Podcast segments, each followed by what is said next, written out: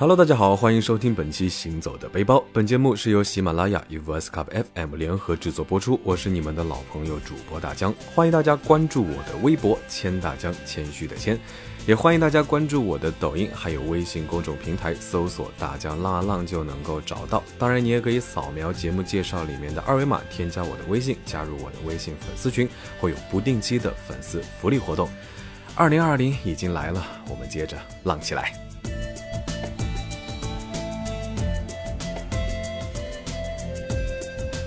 虽然现在还是处在一个疫情的期间啊，但是在大家的共同努力下呢，其实情况已经好转了很多。啊很多朋友呢，已经跟大江一样，陆陆续续开始回公司复工了。那习惯了在家工作，一下子回到办公室，说实话，还真的有那么一点点疫情综合症啊！啊，回到公司第一件事就是先往座位喷喷消毒水啊，然后每次洗完手呢，也要用湿纸巾擦擦手机啊。甚至连办公室的中央空调都没人敢开，毕竟呢，警报还没有解除，大家呢也不能掉以轻心。喜欢旅游的朋友们呢，说实话，暂时还不要心急。呃，虽然大家也非常想出去浪，但是为了安全考虑呢，大家还是得再忍一忍。文艺青年常说，身体和灵魂总有一个在路上啊。现在我们的身体暂时无法旅行，但是我们的灵魂是不受限制的。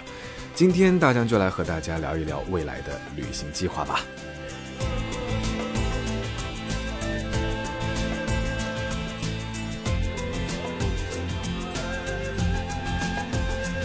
武汉呢，说实话，这次真的是一座英雄的城市啊。其实世上呢，也本没有英雄，是平凡的人发出了一份光，一份热，萤火汇聚成了星河。那之前还是学生的时候，啊，就曾经穷游过啊，去武汉找同学玩。当时的印象呢，只有热得过分的天气，毒辣的太阳，车技酷炫的公车司机师傅，然后坐公车去黄鹤楼打卡的路上呢，也没抓稳栏杆，差点从车尾滚到车头啊。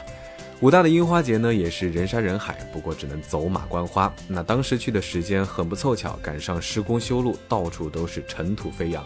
那加上燥热的天气呢，说实话真的是无心游玩。后来索性昼伏夜出，白天睡觉躲开烈日骄阳，晚上呢逛逛夜市，吃吃烧烤，去江边兜风。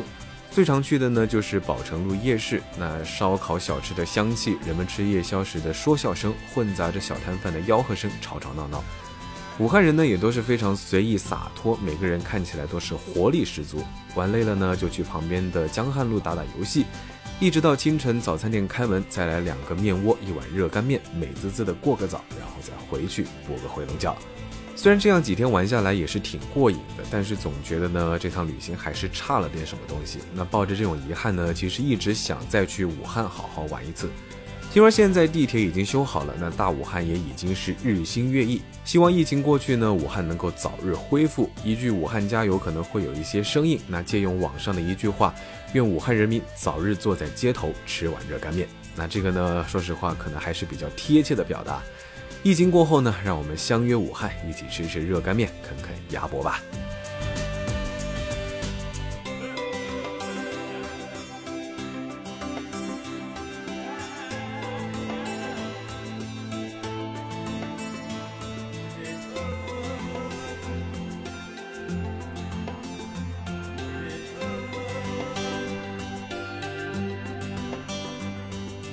那这次宅在家里的这些天呢，说实话也回顾了很多老剧。那《武林外传》呢，真的是下饭神剧啊！很多段子现在回顾依然是可以轻松一笑。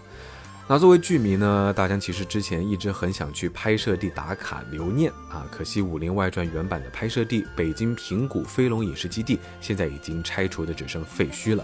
那附近的同福客栈呢，很多场景都已经不是剧里的模样。本以为这个心愿只能成为一个遗憾，直到有一天看到芒果台翻拍的《天真派武林外传》的时候，啊，发现了拍摄地是一家剧迷开的客栈。那这家客栈呢，就在江西汤里温泉乡啊，说实话离我家还挺近的。当时真的想马上开车过去看看。可惜呢，也是因为疫情的原因，已经封路了，只能通过视频云旅游。希望整个客栈的装修陈设呢，说实话，真的是对剧中的场景细节还原度非常的高。那到处呢都是满满的回忆，从大堂到厢房都有一种剧中人物真实生活过的感觉。大堂的关公像、前台桌子的桌椅酒架，简直是从剧里复制粘贴过来的一样。佟掌柜小郭房间里的窗帘被褥呢，也都是根据剧里面的款式做的。后院厨房的一些小细节装饰也是诚意满满，水井、马棚一应俱全。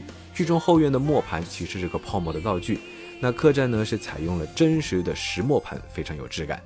还有剧中大家谈心喜欢去的那个屋顶呢，其实是剧组另外搭的一个专门的摄影棚。那客栈呢也是专门搭了一个可以坐上去的小屋啊，还原这个屋顶的场景。当然，走出客栈外的街景呢，其实也是尽力还原了，环整个屠夫客栈走一圈都不会出戏。而一些剧中不常出现的拍摄死角呢，也被改造成了可以放投影、KTV、烧烤之类的娱乐设施，物尽其用。甚至呢，还可以提供《武林外传》的角色戏服啊，可以供人们拍照，充分满足了戏精们的精神需求。除了同福客栈之外呢，附近还有温泉洗浴，可谓是老少皆宜。不管是和好友还是带家人一起来呢，都可以玩得很 happy。真可谓是《武林外传》腐竹们的绝不容错过的圣地巡礼之地。那大江呢，也决定疫情结束之后，一定要抽时间去这里看一看。拿着勇气让我看看向向随，向向随要向上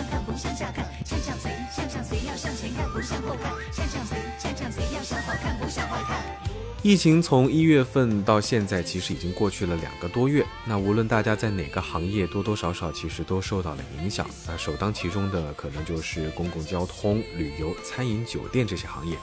那大家呢，其实也非常担心这些好吃的好玩的店啊，熬不过这个冬天。其实开民宿客栈并不是大家想象中的那种潇洒又享受的隐居生活。春节订单退订房间租不出去，还要面临房租、水电、人工等等的问题，很多小商户呢根本熬不过两三个月就消失了。很多民宿呢为了自救，也推出了许多优惠的预订活动，吸引一些现金流扛过这次危机。希望这次疫情过去之后呢，大家也能够安心的吃，开心的玩。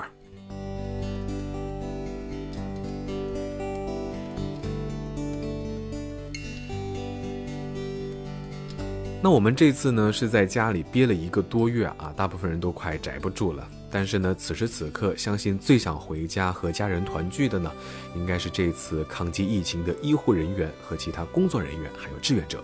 没有他们的奉献呢，我们也没有办法安全的在家。希望疫情过去之后，他们能够早日回家和家人好好团聚。那现在呢，很多国内的景区也推出了医护人员及家人全年免费游览等活动，稍微呢为他们弥补一下这个难得的假期，也是景区呢向医护工作者致敬的一种方式。大江在这儿呢也是简单总结了一下有哪些对医护人员有优惠活动的景区。那希望大家这次疫情过后出游也可以参考一下。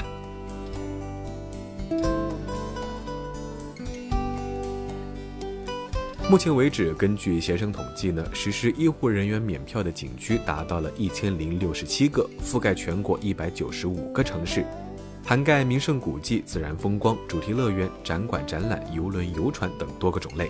其中五 A 和四 A 景区呢，达到了四百七十九家，占比超过了百分之四十。安徽、江苏、广西、浙江、山东、四川、广东、天津、云南和陕西呢，是对医护人员免费景区最多的十大省。湖北省黄冈市旅游局呢，更是直接宣布，全市所有的 A 级景区将向医务人员和山东、湖南籍居民分类提供终身或者是限期免票服务。其中，向外省驰援黄冈的医疗队全体成员颁发灵秀黄冈感恩卡，本人凭卡可携带一至三名家属，无限期、不限次、免门票游览黄冈市内所有的 A 级旅游景区。那虽然现在出游的人还是比较少，景区也开始逐渐的开放。疫情期间呢，出于安全考虑，景区都会进行实时的游客量控制。比如说像杭州的西湖、南京夫子庙、玄武湖这些景区呢，日接待量原则上是不超过承载量的百分之五十，并且呢分时段安排团队游客间隔性入园，提倡团队游客不超过三十人。所有游客呢要求佩戴口罩参观游览啊，感觉上还是挺安全的。可惜呢这次哈还在工作，不能马上去替大家实地考察。这么多对医护人员免费的景区中呢，大家去过也比较推荐的呢有这些：上海外滩星空坐觉艺术馆、四川平乐古镇的川西竹海、安徽徽州古城、青海湖二郎剑景区、湖北三峡大瀑布、新疆可可托海。还有一些像布达拉宫、大唐芙蓉园这些非常有名的五 A 级景区，医护人员通过微信小程序“任医游”直接搜索就可以知道哪些免费，非常方便。战胜疫情，除了一线的医护人员努力奋战，我们各行各业的每一个人也都做好了自己的本职工作。那注意身体健康也是战胜疫情的关键，大家都一定要健健康康、平平安安。疫情过后呢，我们再一起好好的浪。好了，那本期行走的背包到这里就告一段落了。我是大江，欢迎大家关注我的微博“谦大江”，谦虚的谦，也欢迎大家关注我的抖音，还有微信公众平台，搜索“大江浪浪”就能够找到。当然，也欢迎你扫描节目介绍里面的二维码，添加我的微信，加入我的微信粉丝群，会有不定期的粉丝福利活动。那我们本期节目到这里就结束了，我们下期节目再见，拜了个拜。